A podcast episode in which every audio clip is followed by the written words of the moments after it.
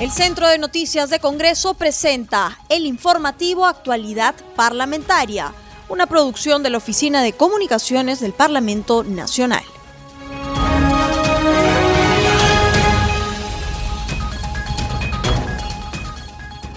¿Cómo están amigos? Bienvenidos al programa Actualidad Parlamentaria, una producción de CNC Radio del Congreso. Este programa se transmite en las regiones de Amazonas, Radio Reina de la Selva, en Apurímac, Radio Inca Tropical, en Arequipa, Radio Azul, en Ayacucho, Huamanga, Radio El Pueblo, en Huánuco, León Soprado, Radio Chalon Plus, en Junín, Chanchamayo, Radio Super Latina. Los saluda Rómulo Vargas y los acompañaré en esta jornada informativa.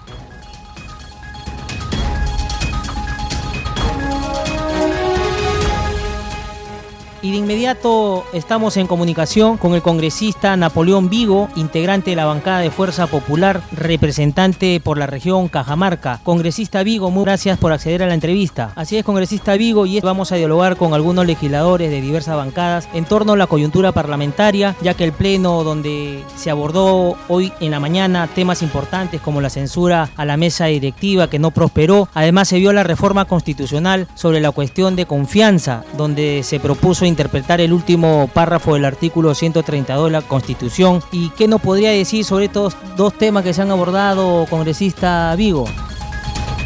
Mira, en el último pleno, antes de, la semana de representación, se vio la, una moción de censura presentada por algunos congresistas de algunas bancadas referente a, a, a ver la censura a la mesa directiva. En este caso, la encargada, la señora doctora Mirta Vázquez Chuquilín, el colega congresista doctor Joel, eh, Roel Alba y también la señora Matilde Fernández. En ese sentido ya no se pudo ver el tema porque entramos a semana de representación y ahora, lógico que estamos a 30, ya se, se vio en primer orden. Entiendo que en esta semana pues ha habido un tema de reflexión por muchos colegas congresistas de las diferentes bancadas y al verse el día de hoy en la mesa directiva eh, que la dirigió la colega congresista Rocío Silva Santisteban, no prosperó la, el pase a la, al debate por esta moción, dado que solamente votaron a favor 20 colegas congresistas y necesitaba el, el tercio del número legal de congresistas para que pase a, a, a orden del día, al pleno del Congreso, a la, al debate y luego a la votación de si se censura o no. En ese sentido creo que la reflexión ha sido buena, ¿no? Nosotros eh, había puntos que parece que ya la, la mesa se ha comprometido en subsanar, en agilizar los trámites de los proyectos de ley, ver el tema de, de algún tipo de, de, problemas administrativos que entiendo ya se han subsanado y creo que esto para bien del país y de toda la tranquilidad de, del país y el Parlamento también eh, se continúa con la presente mesa directiva, mi estimado Romulo.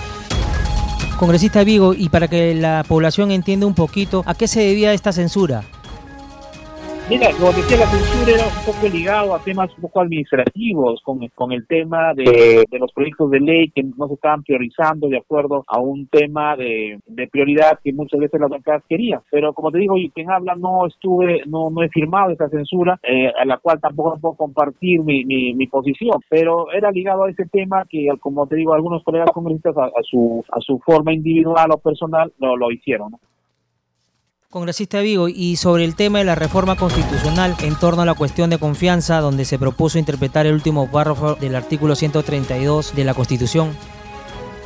Mira, el, tema de esto es un, es un tema que, que, hemos visto en los últimos tiempos, por ejemplo, en el año 2019, cuando se dio la, la vacancia o la disolución del Congreso, debido a una a una cuestión de confianza negada de facto, ¿no? Que lógicamente lo uh, fue hecho por el señor Vizcarra y que se tuvo que prácticamente cerrar el Congreso de la República. En ese sentido, a nuestro criterio de muchos parlamentarios, existe un vacío, que no debe existir la negación de facto, ¿no? Tendría que ser una, una negación de confianza prácticamente sensible o tangible a, a medios probatorios, ¿no? Donde prácticamente se especifique, te estoy dando este documento y lo estoy tomando como una cuestión de confianza. No, que tú presentes un documento y después dices, no, como no me haces aceptado lo que he querido, me has negado la confianza y por ende, por ende te cierro, ¿no? ¿Me entiendes? Entonces, lo que se quería era explicitar el tema de este, de este párrafo referente al tema de tangibilidad, al, al, a lo que es el artículo 132 ligado a que el Poder Ejecutivo pueda pedir cuestiones de confianza por temas de Estado, tanto como, como, como presidencia, como ejecutivo, como también cualquier ministro y también la misma presidencia del Consejo de Ministros. En ese sentido, creo que no ha prosperado esta, esta interpretación a la que se quería llegar y como Congreso Congreso, lógicamente, es, es conveniente decir que sí, el Congreso puede, eh, puede hacer ese tipo de interpretaciones de acuerdo al tema eh, de mandato constitucional. Congresista Vigo, y es como manifestaron algunos parlamentarios que indicaban que se pretendía debilitar al siguiente presidente de la República que estaría ingresando. Como te repito, es un tema de, análisis muy peculiar de cada persona, ligado a, los ejemplos que ha pasado, una, una, simple carta o un simple documento que manda el presidente el presidente de la República a un Congreso no significa pues que es una que es una que es una confianza y que si no lo aceptan ni haces lo que ellos quieren ya te pueden pensar que es una denegación de facto y me parece que eso no es así. El tema es que sí al Congreso le corresponde ese tipo de prerrogativas y lógico que los, los que hablan esos tendrían que lógicamente expresar la razón que ellos piensan. Congresista, ¿y usted era de la idea de que este tema se hubiera abordado en la legislatura ya con los congresistas nuevos? Mira, tema es que nosotros lo que buscamos es, equilibrio de poder. Buscamos que no haya un, exceso ni en el legislativo ni en el poder ejecutivo. Entonces, esto nosotros ya nos estamos viendo en menos de 28 días. En ese sentido, nosotros queremos tener un Congreso eh, fortalecido, ¿no es cierto?, con leyes que permitan el Congreso también ser, ser inmune ante un, un tema de prerrogativas que de facto lo, están, lo está asumiendo o lo podría asumir el Poder Ejecutivo en el futuro congresista Vigo, y cambiándole de tema, ¿qué nos podría decir como integrante de la Comisión Especial COVID-19 sobre ya el ingreso a nuestro país de la nueva variante Delta, que ya está en la ciudad de Arequipa con tres casos? Desde el punto de vista que tenemos una infección viral, una pandemia diseminada en todo el mundo y con muchas variables, con muchas cepas ya, como que la, la alfa, la beta, la brasileña, sudafricana, inglesa, ahora con la India, que esta, variable, esta variable delta, caracterizada por su muy rápida transmisibilidad y que son muy prevalentes en la India y también en Europa y los Estados Unidos, creo que también en Chile. Al respecto, mira, eh, preocupa mucho, preocupa mucho, porque tratamos de una variable que tiene dos características, la rápida transición transmisibilidad que se transmite muy rápido y lógicamente inundaría rápidamente una población, causando ya un tema de, requerimiento más de oxígeno, más de camas UCI, más de camas hospitalarias, ¿no? Y lógicamente que muchas veces nuestro nuestro sector o nuestra eh, nuestro ministerio no puede responder en ese. Y también lo otro es que es, en, se habla, me parece que no es tan cierto, de que la, la vacuna no es tan eh, susceptible al tema de poder eh, controlar esta cepa entiendo que han hecho estudios con la, la, vacuna de, Pfizer y AstraZeneca y se ha notado, lógico, que no que no cubre pues como que es a las otras variables, pero con un bajo, bajo no tampoco eh, con un, eh, un gran, una gran cantidad, sino un porcentaje muy mínimo. Sin embargo, sin embargo, la letalidad no es tan fuerte. En ese sentido, creo que el ministerio debe tomar ya el toro por las astas, están, me parece, trabajando el cerco epidemiológico, han hecho el tema de la, de la inmovilización, eh, cercada en Arequipa, que el tema de que nadie puede salir tanto el transporte público como privado, ¿no? De Arequipa por 15 días, así como también, lógicamente, los tamizajes y identificación de casos y cercados. Me parece bien y hay que esperar cómo se está yendo, va a ir en los próximos días, tratándose de que es una variable, como bien lo has dicho, si, se han descubierto tres en Arequipa, uno en Lima, pero sin embargo, esto puede, lógicamente, propagarse de una forma muy rápida. Congresista Vigo, usted muy bien ha indicado que se está cumpliendo el cerco epidemiológico establecido por la región, pero los transportistas informales continúan ofreciendo su servicio a regiones del sur, burlando los controles de la Policía Nacional. ¿Qué hacer con esas personas inescrupulosas que atentan contra la vida? En ese sentido, mira, lo que yo eh, eh, recomendaría, pues, que, que, las autoridades eh, hagan cumplir la ley. En este caso le correspondería al Ministerio del Interior cumplir esta fiscalización conjuntamente con el apoyo probablemente de las Fuerzas Armadas y, lógico, a toda la sociedad y evitar esto, porque imagínate una propagación tan rápida que, como te decía en un, en un inicio, no va a haber, no haber suficiencia en oxígeno, suficiencia en camas de hospitalización, suficiencia en medicamentos, en camas UCI, lógico, y por, por ende probablemente tendríamos más muertos, ¿no? Y eso lógicamente a cualquier familia, no, a cualquier peruano no nos gustaría pues tener también un familiar que fallezca en ese sentido. Congresista Vigo, y por otro lado, los empresarios turísticos están solicitando que no se extienda el cerco epidemiológico, ya que atenta contra la labor que ellos realizan. Es un tema que entiendo las autoridades correspondientes regionales de Arequipa como también del gobierno central han evaluado y creo que se está priorizando la vida un poco y es entender también pues que la necesidad que tiene la, la población o los, pequeños negociantes y empresas ligadas al tema del turismo que se van a ver afectadas, pero creo que hay que tener un poco de, paciencia y entender que la salud pues hay que estar es prioritaria. Congresista Vigo, ¿y qué nos podría decir sobre el proceso de vacunación que viene realizando el gobierno a estas alturas? Ya estamos a un mes de que culmine el mandato del presidente Sagasti. Mira, el, tema es, eh, eh, recientemente hemos visto que tenemos casi como 7 millones de dosis ya colocadas, por medio entre 4 millones de inmunizados, va a decir que ya están vacunados con dos dosis. Sin embargo, eh, el tema es bien sencillo. Nosotros tenemos una población susceptible de vacunar de más o menos 25 millones de personas. Hemos empezado la vacunación el 10 de, de febrero, marzo, abril, mayo, junio, julio. Estamos casi ya completando el mes. En cinco meses hemos inmunizado a poco 4 millones de personas. Entonces, si necesitamos llegar a, ¿cómo se llama?, a 24 millones, necesitaríamos cinco veces más, cinco meses. Entonces, ¿qué significaría? Necesitamos 25 meses para terminar esta. ¿Cuándo deberíamos terminar la vacunación? Saca la cuenta. Probablemente el 2023. Entonces, no nos alegremos con, estos, con estas cifras. Es cierto, ha habido un tema importante de, de aceleración, ha llegado más vacunas, tenemos vacunas en stock, pero tenemos que acelerar el proceso de vacunación. Necesitamos fortalecer las vacunas en más puntos de vacunación, contratar más personal, involucrar a las Fuerzas Armadas, involucrar más al sector privado, involucrar más a, los, a, los, a las universidades, a las clínicas privadas, a la sociedad que podría apoyar en el proceso. Si tenemos vacunas ahora, ¿no? Necesitamos pronto, ¿eh? creo que no hay que decir que está mal, pero podemos mejorarlo mucho más. Hay que involucrar a ese sector, más puntos de vacunación, vacunación vacunatorios móviles, vacunatorios, qué sé yo, pues imagínate un distrito que tiene como San Juan de Miraflores, San Juan de Miraflores, un millón de habitantes, que hay 5 o 10 puntos de vacunación de una población de un millón. Necesitamos 100 puntos de vacunación eh, estimado Rómulo. Eso, eso es mi, mi opinión. Congresista Vigo, ¿y cómo está la situación en la región Cajamarca?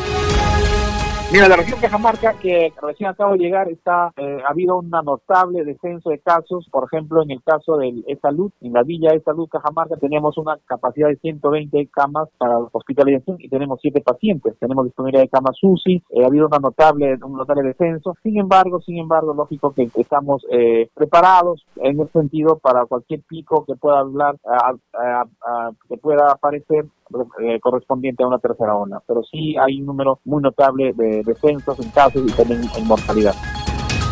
Congresista Vigo, y como última pregunta, ¿qué balance podríamos hacer de su semana de representación que culminó hace poco?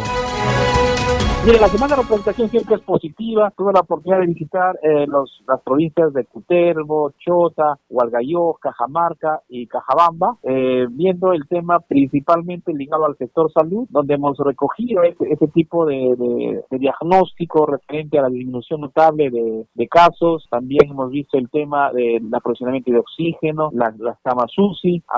Hemos, visto algunas obras emblemáticas de Cajamarca, como es la carretera de Otusco con Bayo, alguna carretera de gobierno regional como es Empalme Santa Cruz, la carretera Mamamarca-Marañón y también hemos hecho un, conversatorio, foro eh, de eh, lo que es la minería informal y la realidad en la región Cajamarca. Congresista Vigo, ¿ya ha tenido la oportunidad de reunirse con las autoridades de salud? ¿De repente han solicitado algún requerimiento en especial con las autoridades de Lima?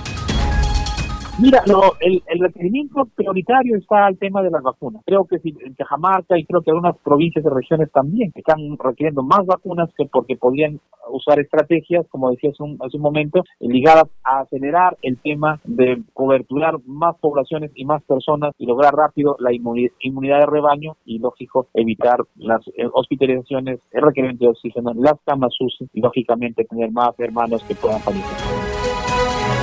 Vivo, había una problemática con los ganaderos en la zona de Cajamarca. Ellos reportan pérdidas de más de 200 mil soles diarios, ya que son 380 mil familias las que dependen del trabajo en el sector agropecuario. ¿Usted ha tenido la ocasión de ver el tema?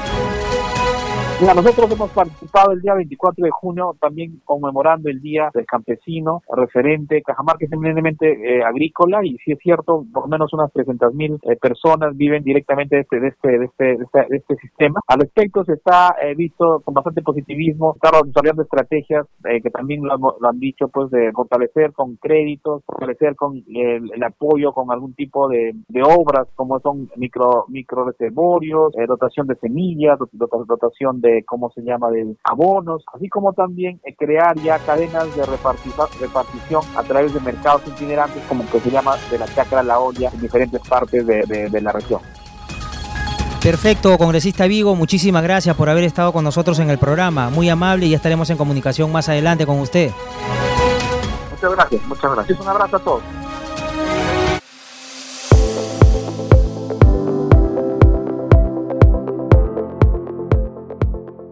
Ahora damos pase a nuestro segmento Congreso en redes. En la línea telefónica estamos en comunicación con nuestra colega del Centro de Noticias del Congreso, Estefanía Osorio, para que nos brinde las actividades de los congresistas en las redes sociales. ¿Cómo estás, Estefanía? Te escuchamos. Rómulo y empezamos con nuestra secuencia Congreso en redes. Un saludo especial a todos los oyentes de Congreso Radio y las regiones de todo el país que nos sintonizan a esta hora. Vamos a empezar por un recorrido por las redes sociales y todas las noticias que acontecen en el Parlamento Nacional. Empezamos la secuencia con la noticia del vicepresidente del Congreso, Luis Robel Alba, que afirma que la donación de las vacunas contra la COVID-19 fue parte del gobierno de Estados Unidos y esto es un avance en el proceso de recuperación de la salud y la reactivación económica de nuestro país. Todo el apoyo nacional o extranjero siempre será bienvenido. Muchas gracias al gobierno de Estados Unidos.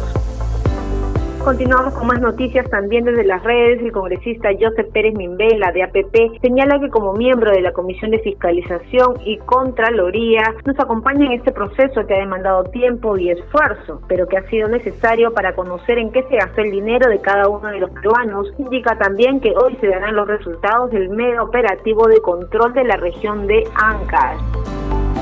Y vamos con más noticias también. La bancada del PREPAC señala en sus redes que logró la aprobación de un régimen laboral digno para los trabajadores del Poder Judicial. Señala que la Comisión de Trabajo aprobó el dictamen del proyecto de ley 7827, el cual busca mejorar las condiciones laborales de los trabajadores de ese sector. Vamos con otra noticia también del legislador Marco Pichilingue de Fuerza Popular, quien hace llegar un saludo afectuoso por la ardua labor a nuestros hermanos pescadores, de manera muy especial también a los pescadores artesanales, quienes hacen un gran esfuerzo por traer lo mejor del mar a nuestras mesas. Indica que ellos siguen luchando para ser reconocidos por sus derechos. Feliz día a todos ellos. En tanto, también el parlamentario Johan Flores Villegas de Podemos Perú manifiesta en sus redes que ayudemos a la Liga de la Prevención del Cáncer, ya que juntos se logrará que más personas puedan acceder a Jugamos Todos, Colecta Pública 2021.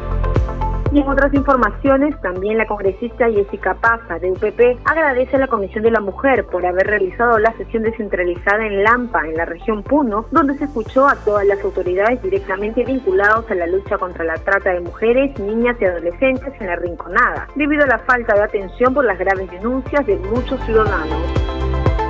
Y como última noticia, el parlamentario Lenin Checo del Frente Amplio da a conocer en sus redes que los trabajadores de la limpieza pública realizaron una vigilia para impulsar la insistencia contra la tercerización del trabajo, indicando más derechos vulnerados, no más ciudadanos de segunda clase. Afirma que su bancada escuchó sus reclamos y su compromiso es el pueblo primero.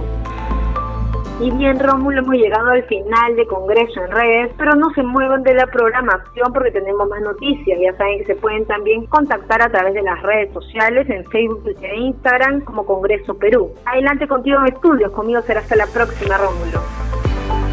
Gracias Estefanía, ya volvemos con más en las redes y nos comunicamos el día de mañana.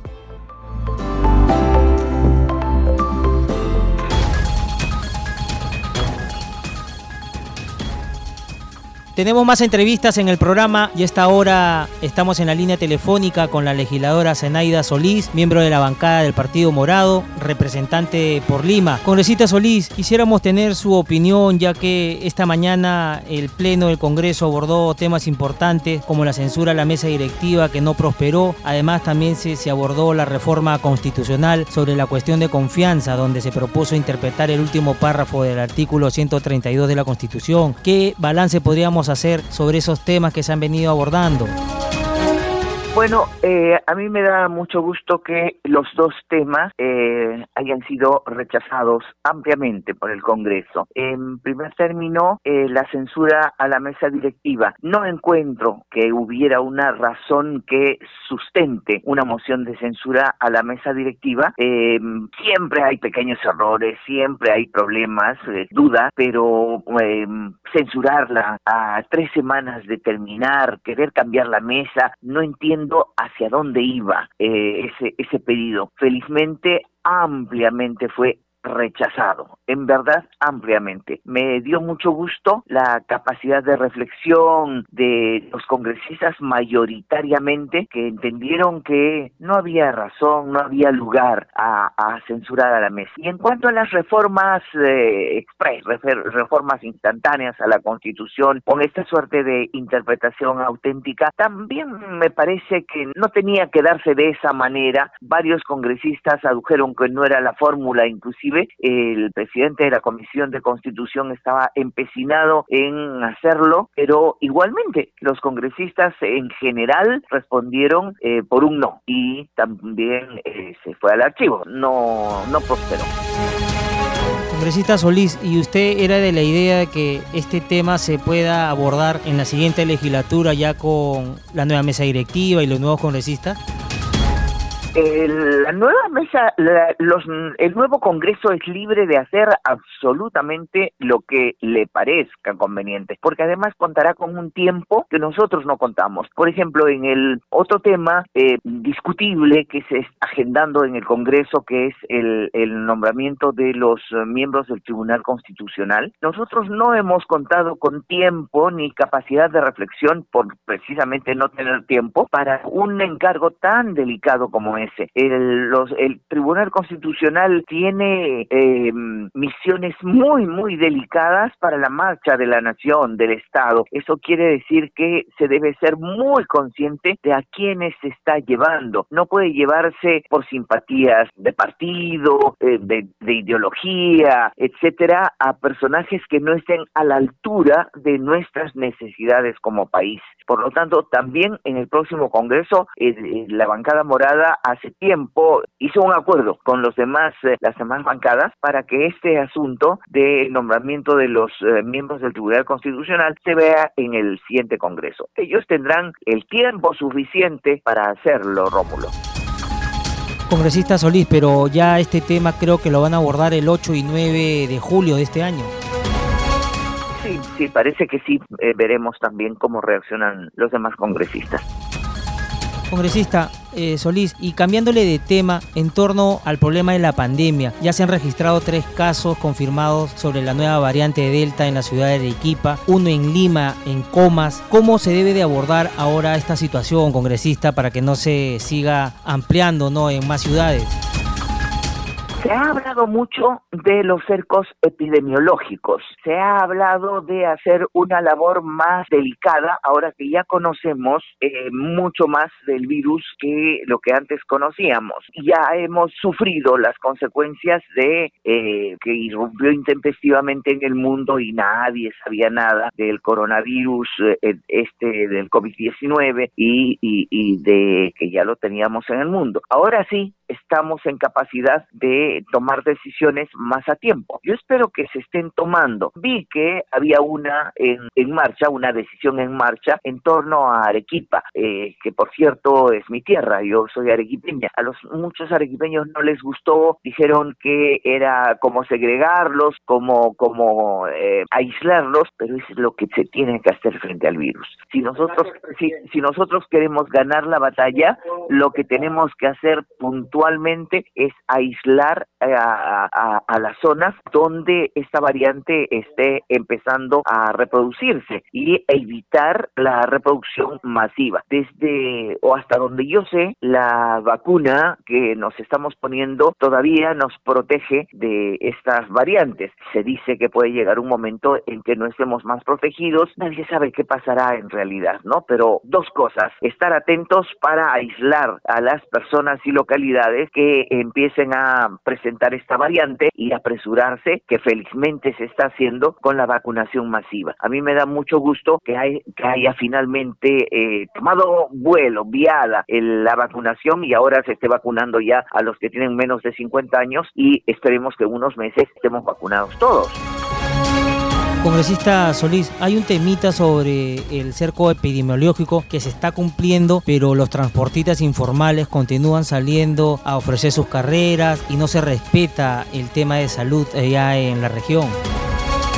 Es que es cuestión de conciencia, Rómulo. Eh, las personas no quieren comprender. Eh, yo a veces no entiendo cómo es que se exponen en estos privaditos, en estas fiestas, en estas eh, reuniones clandestinas, en estos viajes clandestinos. No entiendo cómo se juegan la vida. Quizás hayan olvidado que este virus mata, porque es verdad, no a todos, pero em, quizás cada uno piensa internamente para sí a mí no me va a pasar, a mí no me va a dar, por lo tanto yo me arriesgo. Y sí les pasa, y sí se mueren. Hay mucha gente que está muriendo. Entonces, eh, no nos acostumbremos a jugarnos la vida eh, por una un viaje más. Que ese viaje eh, que vamos a hacer sea con las leyes, con, la, con, con lo que tenemos que hacer, con las disposiciones adecuadas. Por ejemplo, estar vacunados. Si estamos vacunados, ya hay menos posibilidades. Y si no, no, no seguir exponiéndonos. Cuando nos exponemos, Rómulo, que nos exponemos a nosotros y ojalá pagáramos las consecuencias solo nosotros, pagan las consecuencias otras personas y desgraciadamente en algunas ocasiones a quien origina, eh, a los chicos estos que no entienden y se van de farra, no les causa la muerte, pero a su madre, a su padre, a sus abuelos les causa la muerte. En esto está la humanidad entera. Si no lo logramos entender, significa que no hemos aprendido nada, Rómulo. Congresista Solís, y sobre el tema del empresariado turístico en la región, ¿cómo evalúa usted esta reactivación económica que poco a poco se está restableciendo?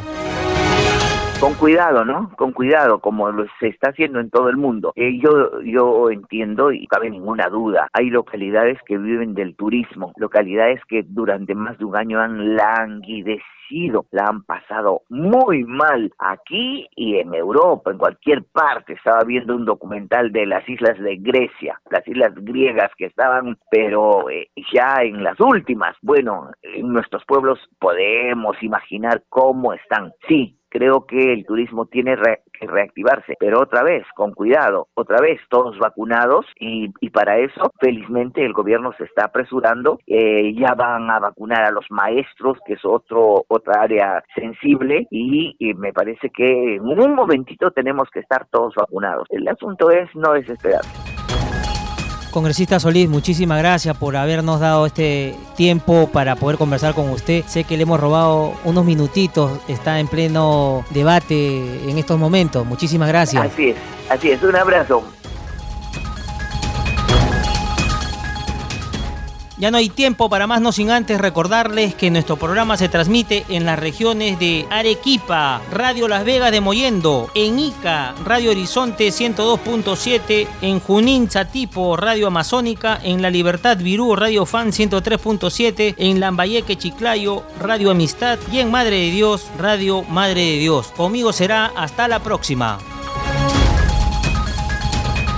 El Centro de Noticias de Congreso presentó el informativo Actualidad Parlamentaria, una producción de la Oficina de Comunicaciones del Parlamento Nacional. Los invitamos a visitar nuestras redes sociales y sitio web www.congreso.gov.pe.